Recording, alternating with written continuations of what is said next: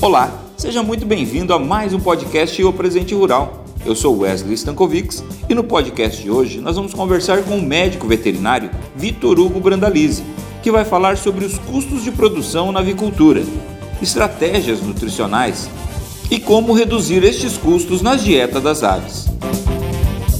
Lembramos que este podcast tem oferecimento de Elanco e Inobran. Olá, Vitor, é um prazer recebê-lo no nosso podcast. Oi, Wesley, tudo bem? Eu fico muito feliz em participar desse podcast junto com vocês, nesse momento em que a um momento tão importante do nosso negócio, que ele está diretamente relacionado com o custo de produção. Vitor, fale sobre os custos de produção na avicultura e qual a relação da nutrição neste cenário. Todos nós sabemos e todos nós estamos muito conscientes do que vem acontecendo com relação a, ao custo dos ingredientes utilizados na ração. Entre eles, os de maior impacto e que fazem parte mais de 70% da composição, 70%, 80% da composição das dietas é o milho e o farelo de soja. E nós sabemos que esses dois ingredientes estão com os, com os preços elevados e que não deverão baixar nos próximos meses. Isso devido a alguns fatores que a maioria de nós já está consciente disso, que é, por exemplo, guerra na Ucrânia, quebra de safra no Brasil, a, a elevação do preço do petróleo. Ah, e esse em especial, a elevação do preço do petróleo, ele compete diretamente com o milho. Por quê?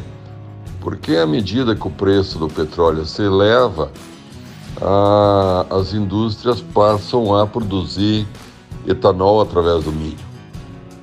Dois grandes é, consumidores de, de petróleo, como os Estados Unidos e mais recentemente a China, estão utilizando o, o petróleo, o, o etanol, como uma fonte de combustível para substituir parte do, da gasolina. Isso faz com que é, acabe se elevando o preço então do milho. Mais uma, além da demanda como ela vem ocorrendo em muitos países. Ah, nós sabemos que a Ucrânia, é, a Ucrânia e a Rússia são grandes exportadores de, a Ucrânia em especial de milho e a Rússia de trigo, são grandes exportadores desses ingredientes que fazem parte da, da ração, fazem parte da alimentação animal. E, e com esses países, teoricamente, fora da, do mercado exportador, a demanda aumenta, em especial na China, que é um grande importador desse grão. Então, teoricamente, nós não deveremos ter nenhuma mudança nos próximos meses, portanto, os custos das rações ficarão, é, seguirão extremamente elevados. Bem, o que, que nós podemos fazer na tentativa de enfrentar essa elevação dos custos dos ingredientes? Os ingredientes mais caros numa dieta, falando em frango de corte, os ingredientes mais caros dela são a energia, a proteína, os aminoácidos e as fontes de fósforo. A energia ela é composta principalmente pelo milho e sorgo, já que aqui no Brasil a gente quase não utiliza outras fontes como, por exemplo, o trigo, aveia, nós, a nossa fonte principal de energia no Brasil é milho e em alguma região centro-oeste existe também uma, uma grande disponibilidade de sorgo.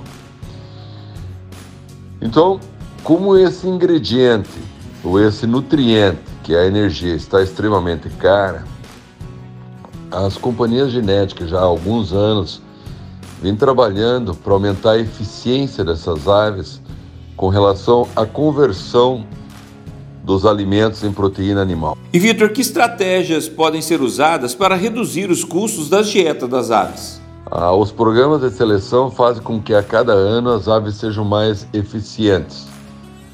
Por exemplo, a cada ano nós teremos uma ave com o mesmo peso, ou no, no mesmo dia, com 50 gramas no mínimo a mais do que ela tinha no que ela tinha teve no ano anterior. E a conversão alimentar a cada ano terá no mínimo dois pontos melhores do que a conversão que a ave tinha para o mesmo peso no ano anterior. Então isso tudo faz com que essas aves sejam mais eficientes. E por que, que as companhias genéticas estão pressionando muito fortemente na velocidade de ganho de peso e na conversão alimentar? Exatamente na tentativa de enfrentar essa elevação de custos das dietas e a elevação de, nos custos de produção é, destes clientes, nós como os integrados, os, as cooperativas, as empresas que adquirem o nosso produto.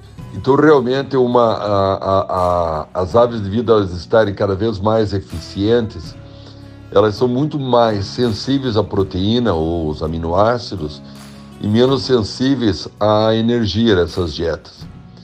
Isso é muito bom, porque, como eu comentei com vocês anteriormente, a energia é o nutriente mais caro. Se essas aves passam a ser mais eficientes e conseguir transformar esses ingredientes em ganho de peso e conversão alimentar, e, e elas sendo menos sensíveis à energia, faz com que nós possamos reduzir os níveis de energia na dieta, barateando o custo de nossas dietas. A cada ano que passa, as aves têm ficado se transformado mais sensíveis aos aminoácidos das dietas ou à proteína.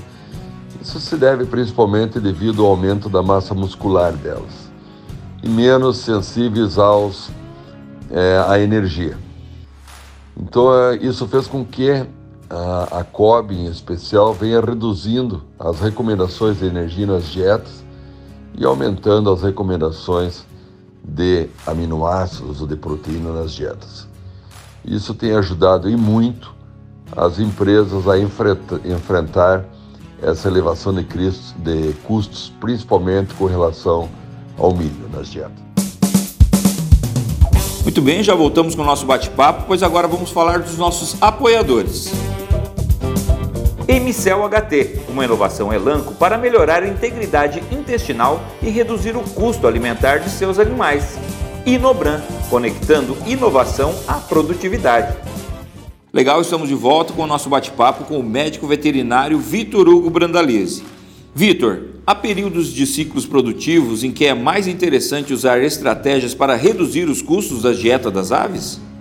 Realmente é importante, nós temos que focar e o integrado em si, que é o consumidor desse alimento, dessas rações, tem que focar no manejo, ele tem que fazer com que essas aves tenham uma boa conversão alimentar, porque essa é a forma mais eficiente de você reduzir o custo de produção. Claro que a nutrição faz parte desse processo, mas o manejo dos integrados é, é muito importante. Nessa época de inverno, o aquecimento das aves é fundamental para que elas possam enfrentar essas baixas temperaturas e elas possam consumir alimento. Quando uma ave tem frio, ela não come. E se ela não come, ela não ganhará peso. E se ela não ganhar peso, ela não terá uma boa conversão alimentar. Então é muito importante, os integrados têm que se concentrar muito agora no aquecimento, na fase inicial de vida dessas aves, para que elas se estimulem e elas se sintam confortáveis para comer é, o alimento fornecido pelas empresas. E essas estratégias nutricionais podem reduzir o desempenho zootécnico dos animais ou afetar a sua saúde? Realmente nós teremos um período difícil pela frente ainda com relação elevação dos custos dos, dos ingredientes, mas o lado positivo é que a cada ano as, as companhias genéticas é, proporcionam um produto mais eficiente e que pode colaborar e muito na redução dos custos de produção. Agora, o integrado, a pessoa responsável pelo manejo, tem que focar também, tem que estar concentrado no trabalho dele para que essas aves possam apresentar o potencial máximo genético é, delas, o potencial máximo de ganho de peso e de conversão de alimentos. Muito obrigado e tenha um bom dia, Wesley. Muito bem, este foi o médico veterinário Vitor Hugo Brandalize. Lembramos que este podcast tem um oferecimento de Emicel HT, uma inovação Elanco para melhorar a integridade intestinal e reduzir o custo alimentar de seus animais. Inobran, conectando inovação à produtividade. E muito obrigado a você que nos acompanha através do nosso site, nossas redes sociais e nas melhores plataformas de áudio presentes no mercado. Até a próxima! O Presente Rural, o canal do agronegócio.